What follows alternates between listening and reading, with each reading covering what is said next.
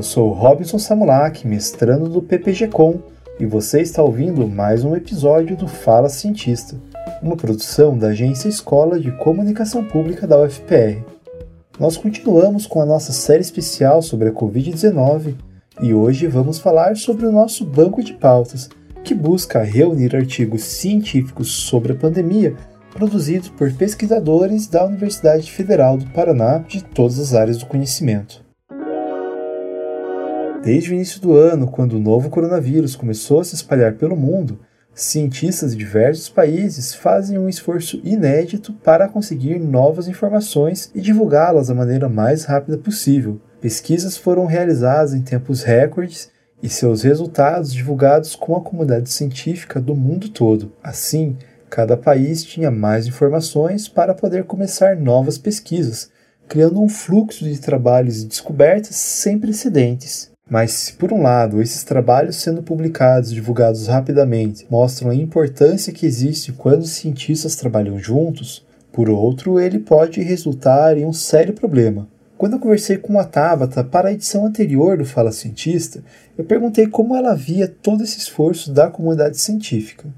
A resposta dela resume muito bem essa situação. Antes da pandemia chegar aqui no Brasil, que ela já estava correndo solta na China, na Ásia no geral, e depois chegou na Europa e Estados Unidos, foi impressionante ver a colaboração no mundo científico. Então, assim, mesmo quando estava só na China, os resultados já estavam na mão do pessoal na Alemanha e na França, e eles produzindo e criando modelo. E é incrível ver como essa colaboração estava funcionando e é, é muito bonito de ver isso acontecendo, sabe? Ver as pessoas trabalhando em prol da humanidade para um bem maior, sabe? É, é, muito bonito de ver, é muito interessante de ver e eu espero que isso se perpetue para pós-pandemia, né? Mas também é complicado quando a gente pensa em segurança de resultado, em acurácia de resultado, modelos experimentais bons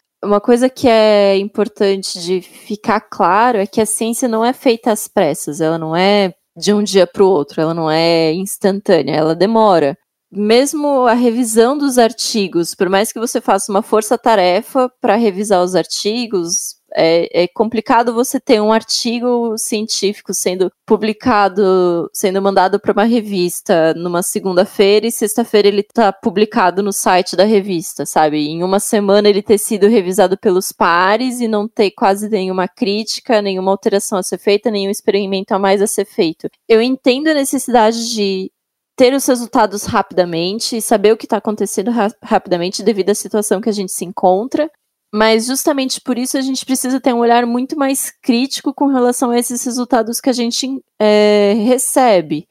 Esse artigo que você comentou da cloroquina e da hidroxicloroquina, que depois foi retirado, foi descoberto algumas fraudes, algumas manipulações de dados. Para quem está acostumado com publicação científica, a hora que bateu o olho naquele artigo, falou assim: hum, mas peraí, sabe? Só que aí entra dois pontos. É a rapidez com que os artigos científicos precisam estar sendo publicados, dada a situação, e a forma como esses artigos científicos são divulgados na mídia. A, a impressão que eu tenho é que faltou um cientista intermediário entre o artigo e os jornais.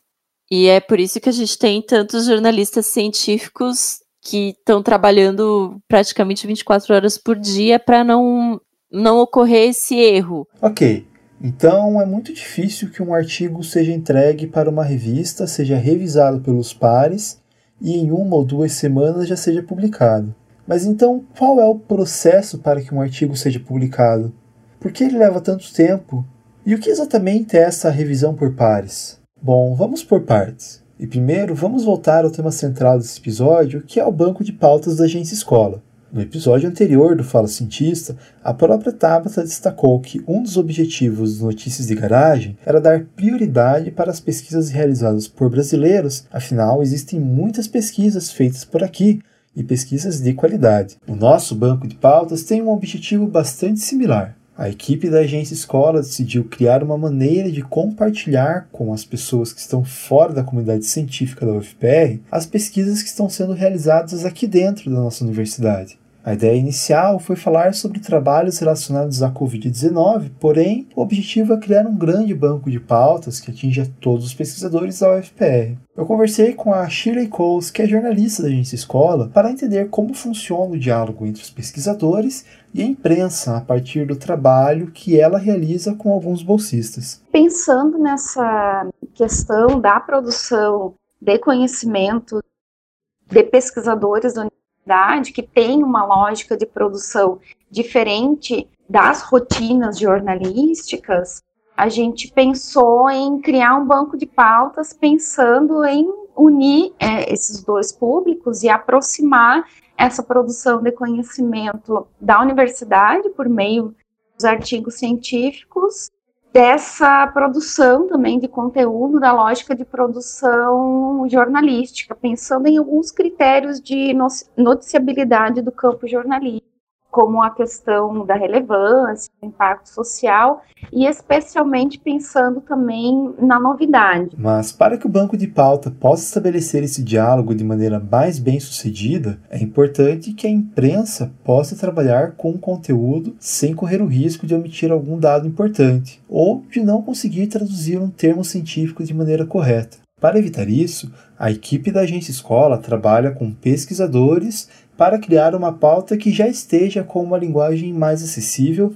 sem omitir informações importantes.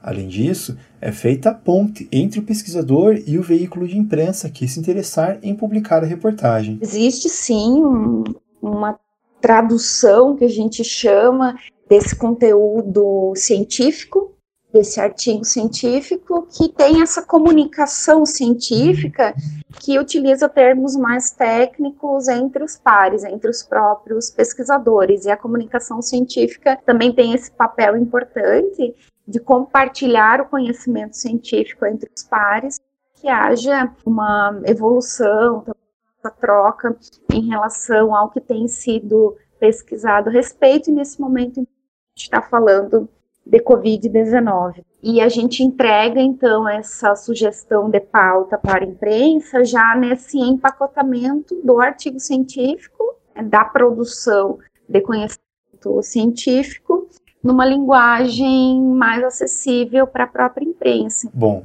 até aqui nós vimos que a Shirley e a equipe da Agência Escola fazem análise dos artigos que têm mais potencial para virarem notícia, traduzem ele para uma linguagem mais acessível, mas que não perca o significado acadêmico e estabelecem esse diálogo entre o pesquisador e a imprensa. Porém, antes que os artigos científicos cheguem até o banco de pautas, eles precisam passar por um longo processo que vai do envio dos textos aos periódicos até a sua aprovação para que sejam publicados. Essa etapa é importante, pois é através dela que será verificado se o artigo possui alguma irregularidade ou se o conteúdo precisa de algum ajuste. Quem explica melhor isso é a nova coordenadora do PPG-Com, a professora Michele Goulart.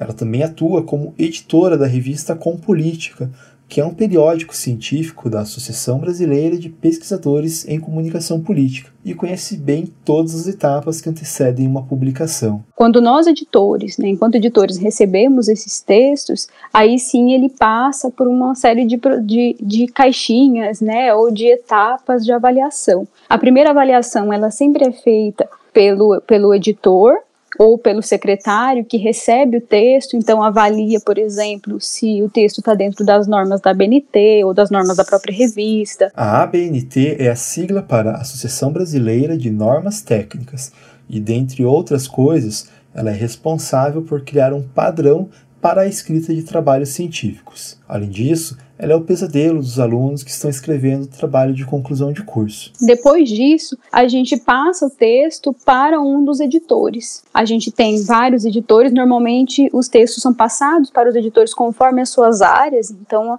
a gente sempre avalia coisas, né, e textos e temas que têm relação com aquilo que a gente pesquisa ou que a gente tem mais experiência, tem mais trajetória acadêmica e e depois que a gente faz essa avaliação para ver, por exemplo, se o texto tem uma boa densidade teórica, se o texto, enfim, de fato tem condições de ir para um avaliador, ou ele é um texto bem aprofundado, já é uma pesquisa que está numa fase um pouco mais avançada.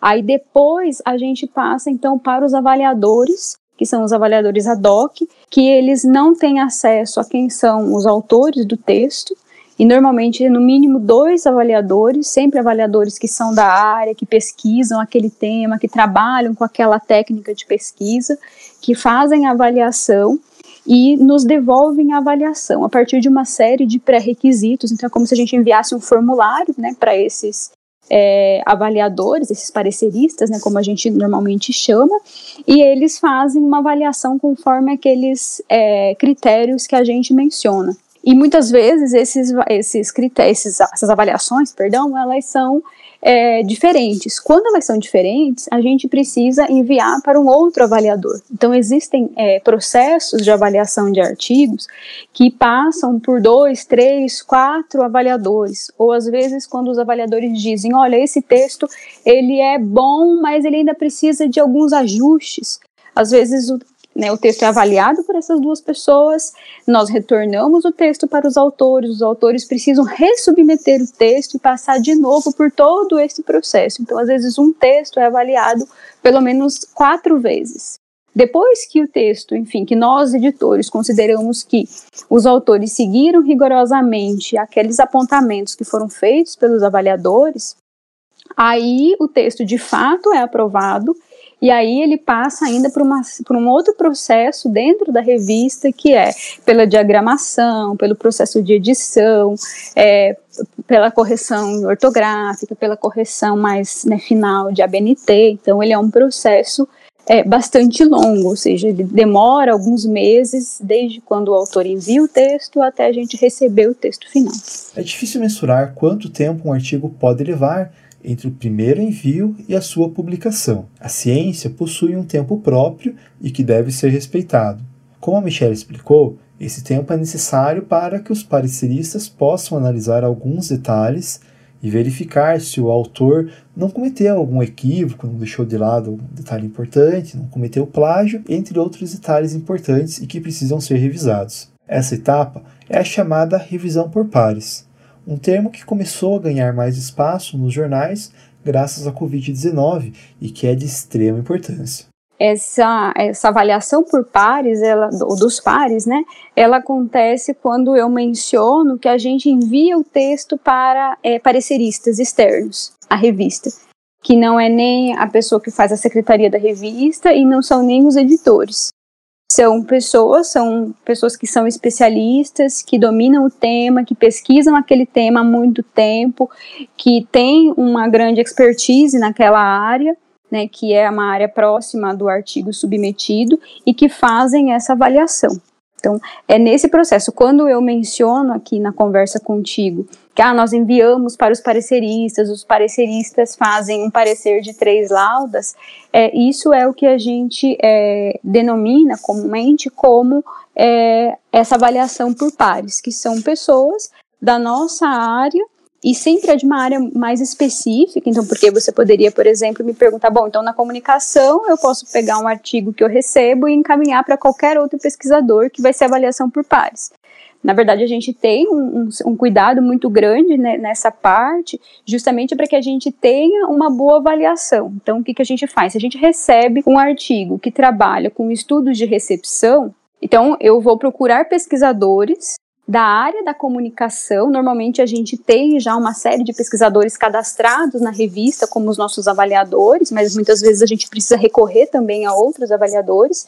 Então, a gente procura alguém que trabalha com aquele tema e que de fato tem condições de conhecimento sobre aquela área para fazer a avaliação. E aí são essas pessoas que nos dizem que, porque claro, a gente não tem como conhecer todas as áreas de maneira é, aprofundada e muitas vezes a gente até precisa pesquisar sobre elas, mas a gente busca pesquisadores que podem nos ajudar especificamente com aquele tema. Então é isso que a gente caracteriza como avaliação é, pelos pares. Mas onde exatamente nós queremos chegar com todas essas explicações? E o que tudo isso tem a ver com o banco de pautas? A ideia desse episódio é mostrar como a produção científica é complexa, exige tempo e dá trabalho. Conhecer um pouco mais desses processos pode nos ajudar a compreender por que a ciência merece tanto investimento, porque os cientistas merecem ser levados a sério. Isso nos leva de volta a maio, quando um estudo francês sugeria o uso da cloroquina como um possível tratamento à Covid. Isso fez com que alguns líderes mundiais apostassem todas as suas fichas nesse medicamento. A cloroquina é realmente um medicamento amplamente utilizado em doenças como lúpulos e artrite reumatoide, Porém, contra a Covid-19, ela mostrou não ser eficiente, podendo inclusive agravar alguns casos. Além disso, algumas pesquisas apontam para o seu potencial como um antiviral. Porém, a professora Michele já comentou que, antes de chegar a uma conclusão, um estudo precisa passar por uma série de avaliações.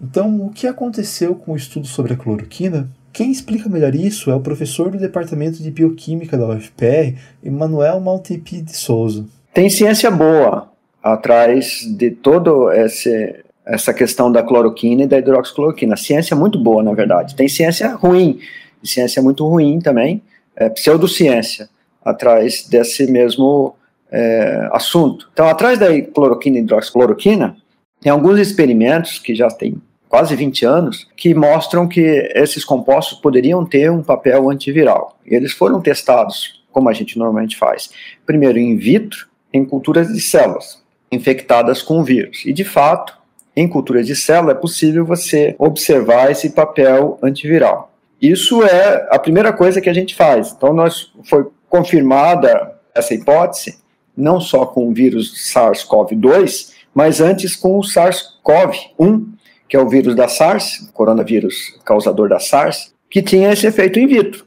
Então, ele, ele, ele reduzia a infecção viral em cultura de células. Bem, se tem efeito in vitro, será que tem efeito em vivo? Em vivo é, é, é bem diferente, mas é, com essa evidência você pode partir para iniciar os ensaios clínicos.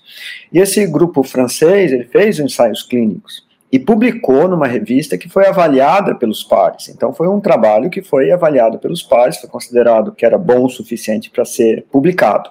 E aí tem uma outra coisa muito importante na comunidade científica. A comunidade científica é extremamente crítica. Né? Então, uma vez que esse trabalho foi publicado, a comunidade científica começou a, a questionar a, a qualidade do, do trabalho. E uma da, das questões levantadas é o seguinte: o número de pacientes que foram testados, é, o, o tempo de duração do experimento e o fato de não ter sido duplo cego. Quando eu vou testar uma droga, se eu quero que essa droga funcione, às vezes a gente inconscientemente muda um pouquinho do resultado. Então a gente, o, o correto é fazer duplo cego. Você planeja de forma que o paciente não sabe o que, que ele está tomando, o médico do paciente não sabe o que ele está tomando, o experimentador não sabe o que ele está tomando. Você só é, sabe o que cada paciente tomou no final do experimento, depois que tudo já foi feito e os resultados foram coletados. A importância do duplo cego é que, através dele, o médico ou o pesquisador não irá olhar para os pacientes de maneira tendenciosa, esperando que aqueles que tomaram o medicamento tenham uma melhor reação.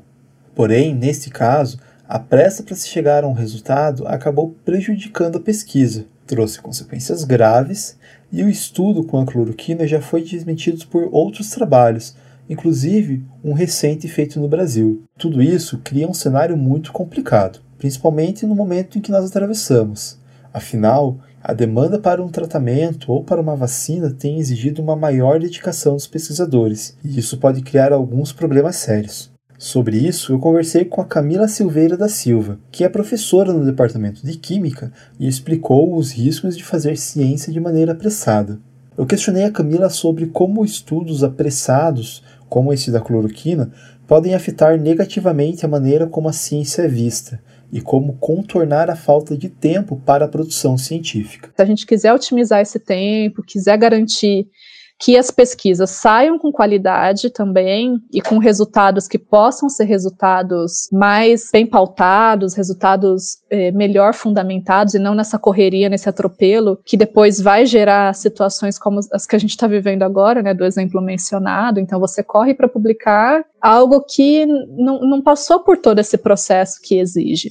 Né? A gente não, não teve todos os testes suficientes, a gente não teve estudo suficiente, no tempo suficiente, né? em população, enfim, como acaba os protocolos que são, que são exigidos para determinadas áreas do conhecimento, se você não passa por essas etapas, você acaba atropelando, como aconteceu, então saem os artigos publicados, mas são artigos que depois vão ter impactos muito ruins, porque uma coisa é assim, você lança lá o artigo e ele acaba tendo uma repercussão até pela, né, pela necessidade que se tem, ele acaba tendo uma repercussão muito grande, e depois, para você corrigir né, as erratas, né, a gente sabe que as erratas não são, elas não são lidas na mesma proporção, na mesma velocidade, no mesmo alcance que a notícia que a gente lança primeiro, que o artigo que a gente lança lança primeiro, né? Então, uma vez que aquilo vai a público e, e, tem a repercussão, e a gente, hoje, né, com internet, a, a gente não, não, não tem controle nenhum, e a, e a informação, ela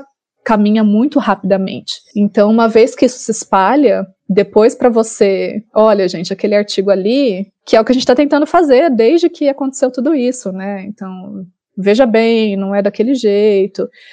Tá tendo assim um esforço muito grande, mas é, é, é uma voz que é, ela é menos, ela repercute menos do que da primeira vez que o texto sai, que ganha uma projeção muito grande. Além dos riscos de permitir que um artigo seja publicado com pouca precisão ou sem a devida revisão, a produção apressada da ciência pode cair em um outro problema, mas igualmente complicado: o plágio. Para lidar com isso, que, como a própria Camila ressaltou, é um crime, as revistas têm adotado cada vez mais alguns recursos tecnológicos que ajudam a verificar e evitar que um artigo com plágio seja publicado. Plágio, eu, eu marco muito isso, é uma questão criminosa, então ela é muito séria.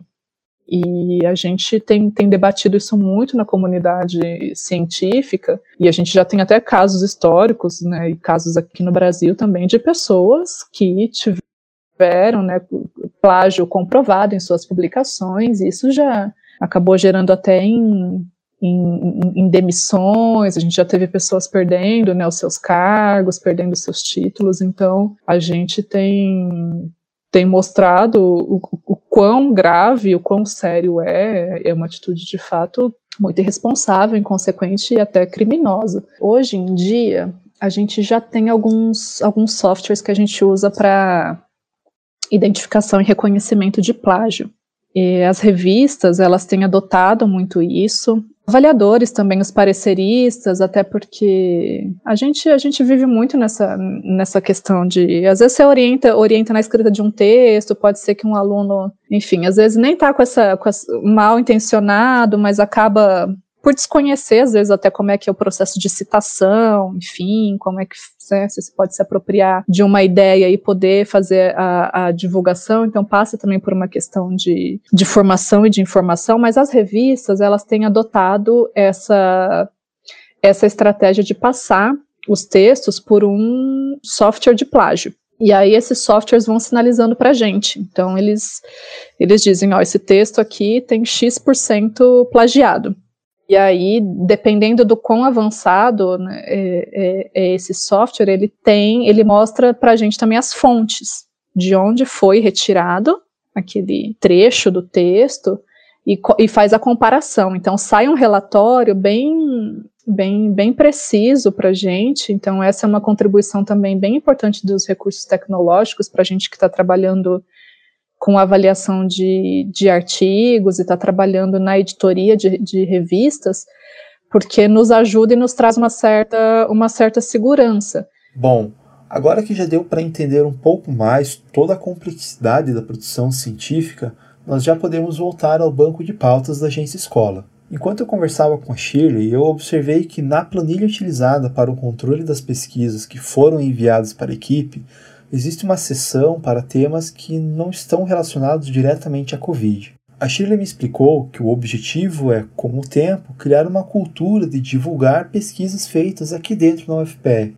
Assim, outros pesquisadores também poderão ampliar ainda mais o alcance dos seus trabalhos. O banco de pautas ele surgiu como uma proposta inicial nesse contexto de pandemia de fazer a divulgação científica dos artigos científicos relacionados à Covid por conta do que nós estamos vivenciando nesse momento. Mas nós recebemos também é, sugestões de pauta dos pesquisadores de artigos científicos que tem toda essa questão da pesquisa, da comunicação científica entre os pesquisadores, mas não tem uma relação tão direta na sua temática, no seu objeto de, de pesquisa com a Covid-19. Mas, como eu comentei, é um artigo científico e a gente recebeu então essas sugestões e dentro da planilha do banco de pautas nós organizamos como uma aba outras que são outros artigos científicos com uma temática que não é diretamente relacionada o Covid-19, mas que também tem um potencial de divulgação científica. Então, possivelmente, com uma cultura de divulgação científica sendo construída nesse sentido, a gente possa também receber, depois da pandemia, mais conteúdos relacionados a outros temas de pesquisa. Com isso, a Agência Escola espera atuar diretamente na democratização do acesso ao conhecimento científico. Afinal, as pesquisas que são feitas aqui na UFPR são mantidas com dinheiro público e é importante que seus resultados atinjam mais pessoas. Além disso, esta é uma maneira de contornar alguns riscos criados pelas notícias falsas ou por aquelas que não levam em consideração a ciência. Assim como a produção científica comete erros, ela também os corrige, mas é importante que isso seja repassado para a população algo que faz parte da proposta do banco de pautas. É uma questão que a gente sempre fala desse processo também de divulgação científica, que é a democratização do acesso ao conhecimento científico numa linguagem mais acessível para um público mais amplo. Porque essas pesquisas que vêm sendo desenvolvidas na universidade, não só em tempos de pandemia, mas ao longo toda a sua existência, tem impacto direto na vida das pessoas, tem uma relação direta no nosso cotidiano, na nossa rotina, nas diversas áreas das nossas vivências. Então, é importante que a gente saiba o que está sendo pesquisado na universidade pública, como é o caso da UFPR, porque isso nos impacta diretamente. E nesse momento de pandemia, ainda mais também porque reforça vários cuidados com aspectos de contaminação e prevenção e também nos esclarece muito muitas questões a respeito de informações falsas, né? Se você é pesquisador ou pesquisadora na UFPR e gostaria de encaminhar o seu artigo ao nosso banco de pautas, pode acessar o site www.agenciacomunicação.ufpr.br e procurar pelo banner Banco de Pautas Covid-19. Lá você encontra um formulário para preencher com alguns dados para que o trabalho possa ser avaliado para a inclusão. O professor Emanuel lembra que a ciência é extremamente importante para nós, está presente em nossas vidas o tempo todo e que, por esse motivo, iniciativas como este banco de pauta são realmente importantes. Acredito que no mundo de hoje a gente não poderia enfatizar mais o papel da ciência. A ciência está presente na, na nossa vida cotidiana é, o tempo todo. Por isso que eu, esse banco de pauta é bastante importante. E hoje, nos tempos de Covid, né, é mais importante ainda porque a população precisa estar bem instruída para se proteger. A melhor forma de proteção contra a Covid que a gente tem hoje são os métodos não farmacológicos, e esses métodos não farmacológicos, eles dependem da conscientização da população e que essa população, que a, que a gente, que a comunidade, realmente os adote, os métodos de distanciamento social, que não são métodos de ou técnicas de isolamento social, distanciamento social. A gente vai ficar um pouquinho mais distante das pessoas para é, é, evitar o contágio. E a ciência precisa ser claramente transmitida para as pessoas para que as pessoas entendam melhor também, tomem os cuidados adequados e se protejam. Né? Nós, se cada um se proteger, nós protegemos a comunidade inteira.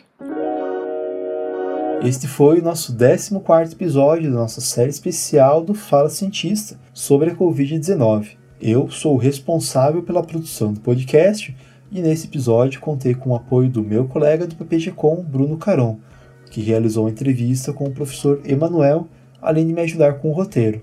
A edição é feita pelo Vitor Kalkman Bermudes, a identidade sonora é de Marco Belzac, ambos alunos do curso de música na UFPR. A identidade visual é de Rafaela Ferraro, aluna do curso de Design Gráfico da UFPR, e Valkyria John, professora do PGCom da UFPR, é a responsável pela supervisão do podcast. Lembrando que a cada 15 dias lançamos um programa novo, explorando diferentes perspectivas da ciência sobre este momento. Além desse podcast, a Agência Escola UFPR está produzindo vários conteúdos sobre o coronavírus.